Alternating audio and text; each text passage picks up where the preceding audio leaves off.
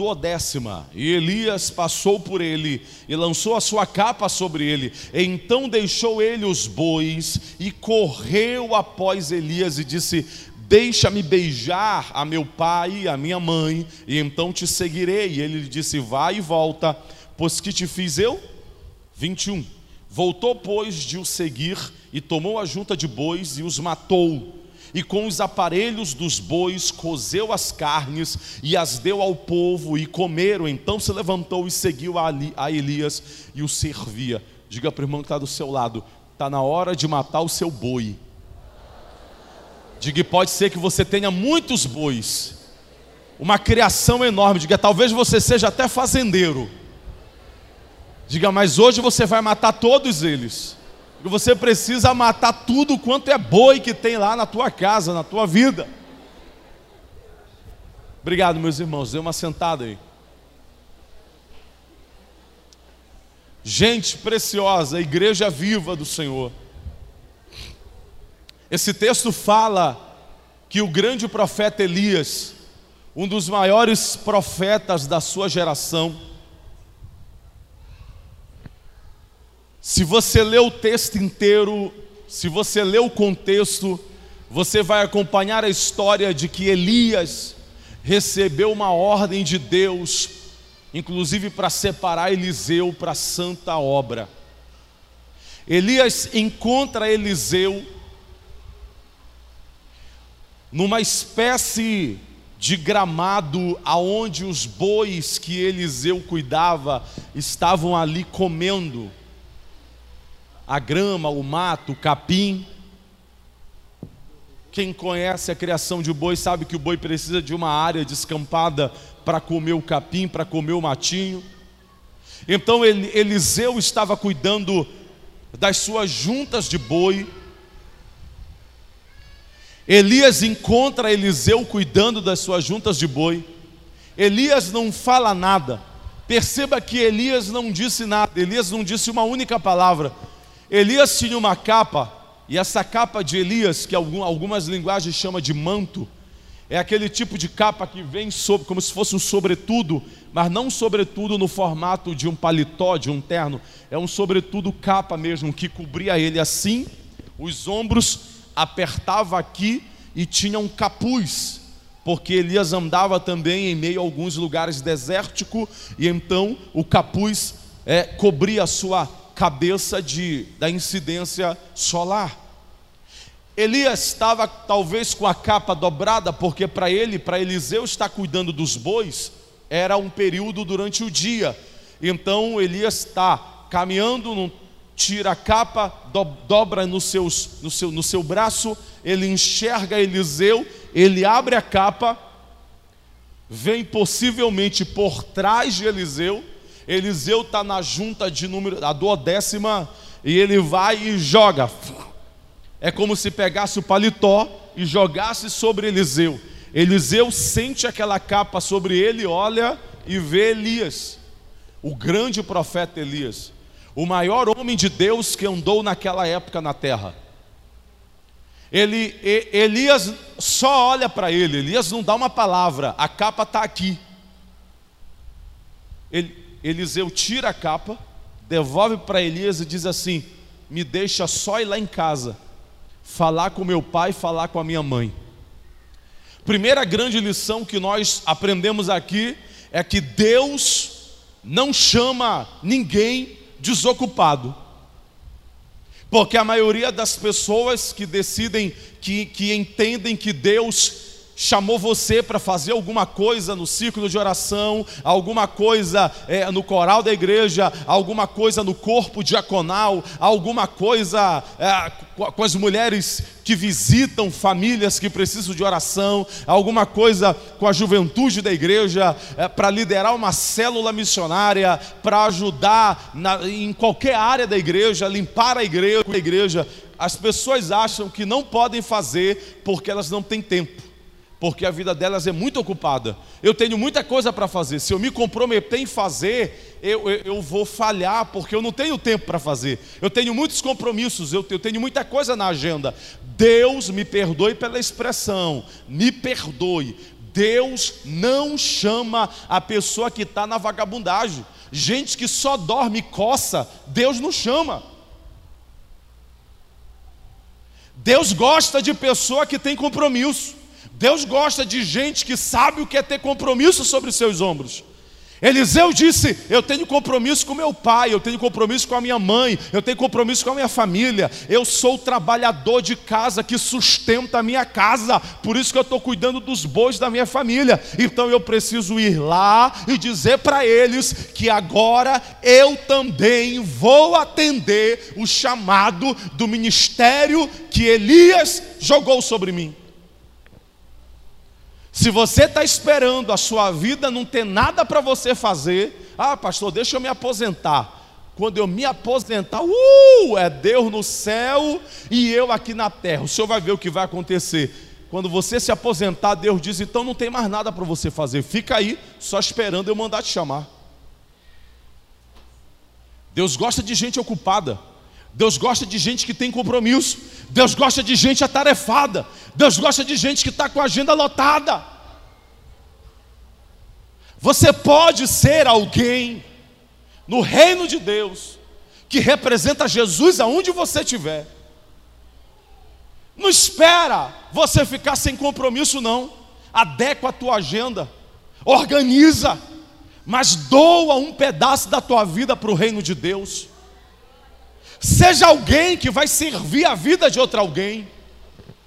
Seja alguém que vai dizer assim: Senhor, o teu sacrifício na cruz não vai ser em vão. Segunda lição que nós aprendemos nesse texto, ele não disse para Elias, presta atenção, que ele não disse para Elias que ele ia matar os bois, ele disse: Deixa-me beijar meu pai e minha mãe, eu volto. Elias também não disse para ele: Mata o teu boi. Elias não deu ordem nenhuma. O Espírito de Deus se apossou de Eliseu e deu para ele a consciência: o que é que te prende aqui nessa terra? É a minha riqueza. O que é a minha riqueza? Os bois que eu sou dono deles, eu crio esses bois. Isso não é uma regra que você tem que abrir mão das suas coisas. Compreendo o que eu estou dizendo. É que Provérbios fala assim. Provérbios do, da sabedoria de Salomão, Deus diz: Aonde está o teu tesouro, aí está o teu coração. Aonde está o teu tesouro, aí está o teu coração. Sabe por que Deus pediu para Abraão para ele matar Isaac?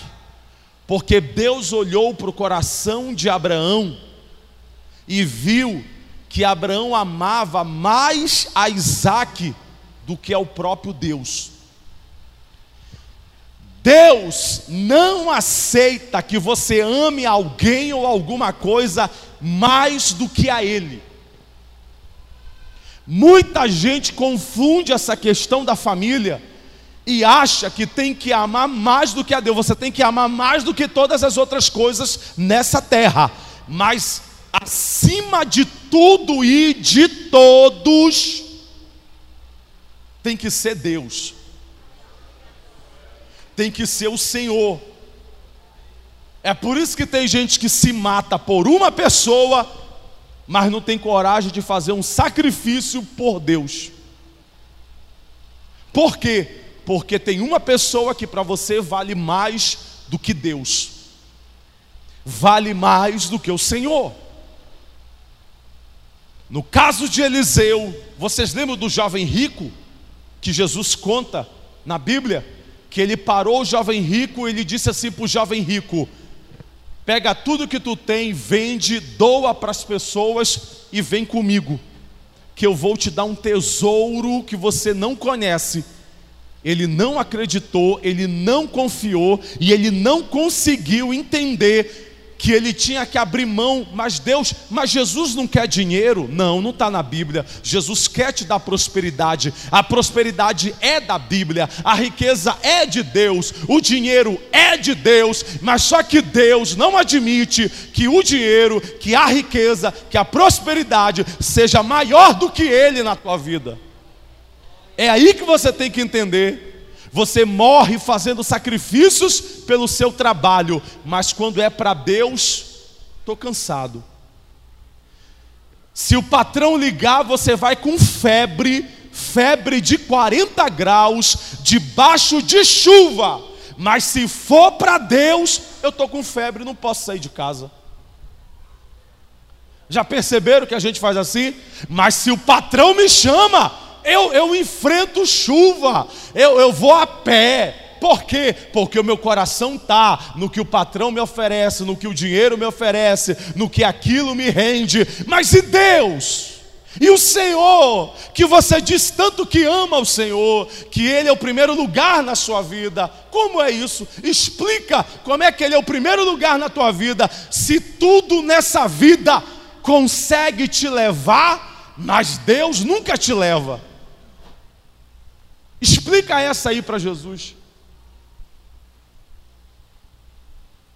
Se coloca no lugar de Jesus, Jesus olhando para você e dizendo: Eu te dou, como diria o humorista Tom Cavalcante, eu te dou de um tudo, eu te trato com o melhor, eu cuido de você, eu nutro você, eu estou com você, eu sopro sobre a sua vida e tudo que eu te peço sempre tem que ter dificuldade mas para qualquer outra situação, você está de braços abertos. Explica isso para Deus.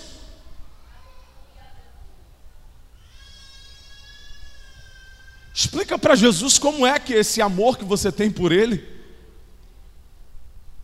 um amor que gosta das benécias, mas sacrifício nada. Que amor é esse que você tem por Jesus? Deus falou no coração de Eliseu: Eliseu, se tu deixar essa criação de boi viva, tu vai estar tá trabalhando e o teu coração está nesse boi. Tu é capaz de abandonar o ministério porque eu tenho que dar comida para o boi. É pecado ser fazendeiro? Não. Eu quero que Deus dê para você fazendas poderosas e me leva lá para comer churrasco, andar a cavalo, tomar açaí. É de Deus. Mas se o teu coração tiver grudado na fazenda e a fazenda toma o lugar de Deus, nesse momento a fazenda se torna pecado. Nesse momento, Deus está dizendo: Olha, então cuida aí do que tu tem, que eu não estou mais com você. Não, mas eu amo Deus, eu só não faço sacrifício por Deus, mas Ele sabe que eu amo. Não existe. Como assim? Aí Eliseu toma uma atitude. Eliseu diz: O que pode me impedir? O que que pode me fazer voltar? O que que pode me fazer abandonar o propósito de vida que Deus me deu? Esse boi, esse boi é contra o propósito de vida. Deus entregou para cada um de nós propósitos de vida. Deus entregou para cada um de nós propósitos de vida. Existem propósitos pelos quais nós nascemos para viver. Deus entregou propósitos pelos quais nós nascemos para viver, a causa da minha vida, a causa da sua vida, os propósitos da sua vida. Mas tem boi aí na tua vida, tem criação de boi na tua vida que está roubando o propósito de Deus, que está pegando o valor do propósito. Foi por isso que Eliseu disse assim: Deus, eu quero que o Senhor conte comigo na tua obra. E se esse boi vai ser o motivo pelo qual eu vou voltar atrás, eu mato esse boi agora, vou cozinhar e vou dar para todo mundo. Jesus fez a mesma proposta para o jovem rico: dá tudo o que tu tem para os outros e confia em mim, te joga no meu propósito, acredita que eu tenho uma felicidade maior para você. Larga tudo que te prende, o que te impede, o que vai te segurar de você cumprir os propósitos do Senhor.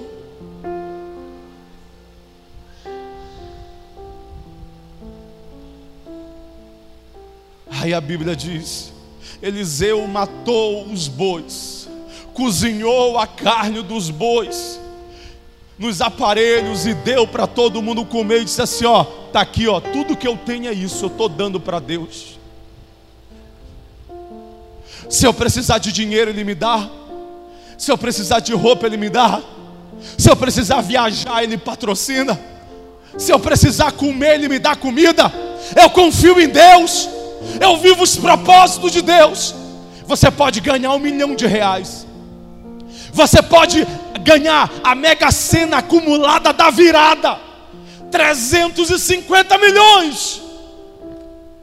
Você vai ser um milionário, mas você não vai ser feliz. Porque tem boi que começa aqui, ó. Hum, aí você olha para trás. Aquele boizinho, eu não consigo me livrar dele. Jesus, Segura o propósito aí, só um pouquinho. Eu sei que o Senhor tem uma vida linda para mim. Eu sei que o Senhor sonhou comigo. O Salmo de número 139 diz assim: quando você era ainda substância informe no ventre da tua mãe, eu já te conhecia, eu já te visitava, e todos os dias da tua vida eu escrevi antes que você tivesse nascido para viver um desses dias. Deus, eu sei disso, mas tem um boizinho aqui, ó. Ouve aí, Jesus. Hum, hum, hum. O boi. Eu tenho que cuidar do boi. Esse boi está me segurando. Esse boi está rugindo e me chamando. Eliseu disse: Quer saber de uma coisa? Eu vou matar esse boi. Esse boi não vai mais existir na minha vida. Eu vou me entregar para Deus. Eu viverei os propósitos de Deus na minha vida. Eu serei alguém de quem Deus vai dizer: Eu me alegro com a vida dessa pessoa.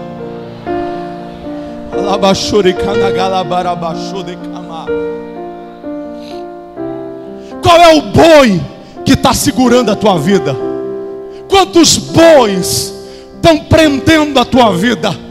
Quantas coisas você tem deixado de fazer para Jesus, porque tem boi rugindo lá na tua casa? Deixa eu voltar para casa, porque o boi está me chamando. Eu tenho que cuidar do boizinho, eu tenho que alimentar esse boi. Esse boi é psicológico, esse boi é emocional, esse boi é espiritual. Esse boi está atrasando a tua vida, esse boi está segurando a tua vida. Tem gente morrendo aí sem Jesus, e você, às vezes, no egoísmo espiritual, eu já estou salvo. Quem quiser Jesus, que procure. Mas olha o que diz a palavra do Senhor. No Evangelho de Mateus, no capítulo de número 9, versículos 37 e 38. Jesus disse: A seara é grande e poucos são os ceifeiros. Rogai, pois, ao Senhor da seara para que mande trabalhadores. Jesus nunca pediu oração. Olha, meus irmãos, olha, irmã Célia querida, Alzira preciosa. Jesus nunca disse assim: ora por mim. Tia Kelly, Jesus nunca disse assim: põe a mão na minha cabeça que eu preciso de oração. Mas teve uma vez, maestrina, em Mateus capítulo 9, que ele disse: Eu estou pedindo ajuda de vocês, orem comigo. A única vez na Bíblia que Jesus disse: Ore por mim. E eu peço a vocês, peçam para o meu Pai, para Ele mandar trabalhadores, porque a seara é grande e eu não tenho muitos trabalhadores. Ele tinha uma multidão andando atrás dele, ele tinha doze apóstolos. Ele disse: Tem uma multidão comigo, mas poucos são aqueles que querem trabalhar na seara do Senhor. Tem muita gente andando com Jesus, mas trabalhadores do reino de Deus é uma minoria. Se cada crente ganhasse duas vidas para Jesus num ano, o planeta se dobrava aos pés de Jesus. Tem aquela tela aí, Danilo? Joga aquela tela, por favor. Aliás, Daniel, perdão. Joga essa tela. Olha aqui, meus irmãos. O avanço evangélico no Brasil, revista Veja. Estudo diz que evangélicos devem ultrapassar católicos em 2032. Já estão fazendo uma pesquisa do IBGE que vai ser lançada em 2021, dizendo que a nação brasileira ela já tem entre 31,8 a 35% de cristãos pentecostais. Mas a perspectiva é que o Brasil seja 40% e que a gente ultrapasse, olha aqui, 39,6 não protestante 39,8. Na próxima década, se a igreja avançar, se a igreja evangelizar, a própria revista Veja, que não gosta de cristão, de evangélico, ela diz que nós vamos ganhar a nação brasileira para Jesus. Seremos uma nação do Senhor. Deus precisa de você. Existe um sopro do Espírito Santo sobre a nação brasileira, dizendo: Eu quero levantar o Brasil para ganhar e para soprar avivamento sobre o planeta, porque Jesus vai arrebatar a sua igreja. Você pode ser alguém assim. Mata o seu boi hoje. Abre mão desse boi que te prende. Abre mão desse boi que te segura. Deixa Deus usar a tua vida nos propósitos dEle.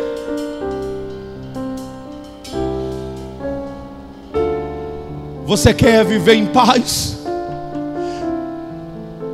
Minha família, a gente quer encontrar minha irmã. Todo mundo que perdeu alguém aqui quer encontrar. Sabe o que, que eu estou fazendo para acelerar? Eu estou evangelizando. Porque olha o que aqui diz aqui.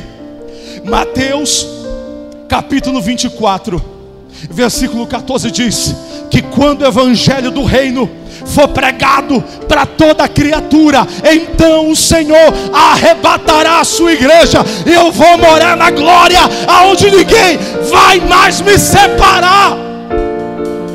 Quando eu evangelizo, eu acelero o arrebatamento. Quando eu evangelizo, eu preparo a volta de Jesus. Mateus 24: Então o evangelho do reino será pregado, e aí Jesus arrebata.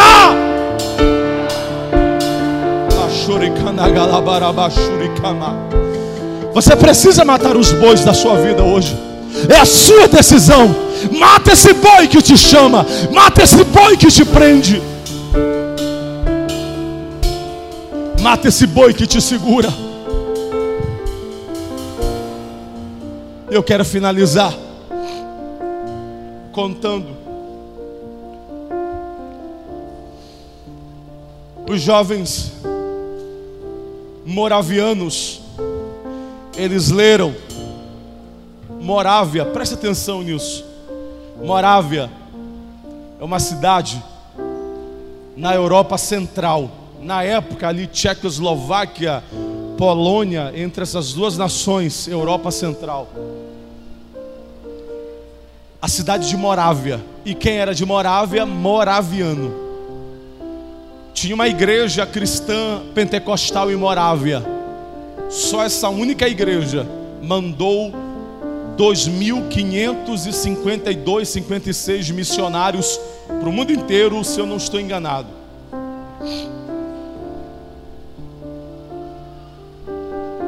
E eles leram Romanos capítulo 10 que diz assim: Como ouvirão se não há quem pregue? Como pregarão se não tem quem a gente enviar? Os maravianos diziam: a igreja é linda, a igreja é maravilhosa, a igreja é poderosa. Mas acontece que as pessoas que têm mais capacidade, elas querem tudo de Jesus, mas elas não largam o boi. Pastor Samuel diz assim: Jesus começa a buscar os santos, os mais perfeitos. Eles não estão dispostos a abrir mão da sua vida, a abrir mão dos seus sonhos pessoais. Aí Jesus desce e vem na linha dos, dos bons, os bons também não. Aí Jesus vem na linha dos que são mais ou menos, também não. Aí ele diz assim: Jesus pega os que são menos ruins. Eu não sou bom, eu sou menos ruim. Eu não tenho nem estilo de pastor, eu não tenho nem perfil de pastor. Mas o problema é que você que é bom não está fazendo. O problema é que quem tem estilo, quem tem perfil, não faz. Aí Jesus tem que levantar quem não é nada para fazer, porque a obra não pode ficar parada. Os moravianos disseram: Senhor, nós queremos ser a resposta das orações. Eles oravam assim: Senhor, se tu quiseres que eu seja a resposta da oração, eis-me aqui. E dois jovens moravianos, eles descobriram que no leste da Índia tinha uma ilha que um britânico comprou aquela ilha. Podemos ficar de pé em nome de Jesus. E ouça o que eu vou te dizer. Um britânico comprou aquela ilha. E o britânico levava escravos da África para plantação de arroz.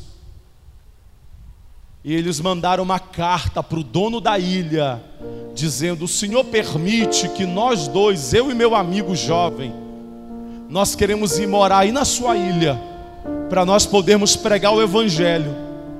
Nós descobrimos que tem 300 africanos que são escravos aí na ilha, e eles não conhecem Jesus. o dono da ilha. Isso daí não é caso, viu? Isso é uma história da igreja mundial. Todo pentecostal conhece ou deveria conhecer essa história. Vá lá na internet que está lá. O dono da ilha disse assim: Vocês estão proibidos de vir aqui na minha ilha. Aqui na minha ilha não entra nem padre e nem pastor. Ele disse: Eu sou ateu, eu não quero católico, não quero protestante, não quero ninguém. Eu sou anticristianismo. E ele disse assim: Vocês só podem entrar na minha ilha se vocês forem escravos.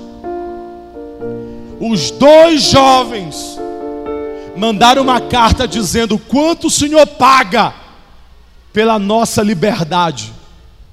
Eles eram de família nobre, classe média, membro da igreja, juventude da igreja, eles abandonaram tudo e ele, ele só para humilhar, ele mandou um pouquinho de dinheiro, o documento para eles assinarem: eu estou me vendendo como escravo, e o dinheiro só deu para comprar a passagem do navio.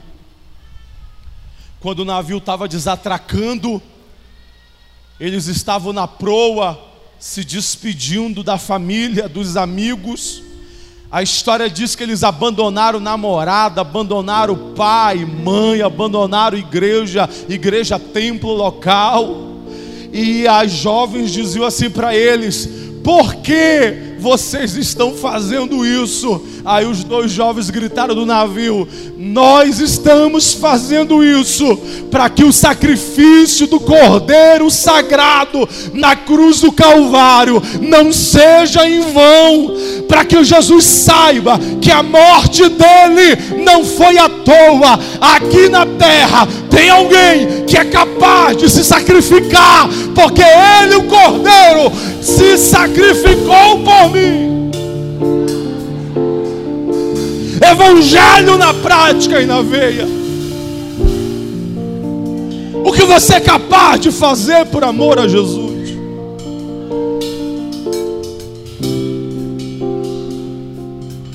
Quanto você ama Deus?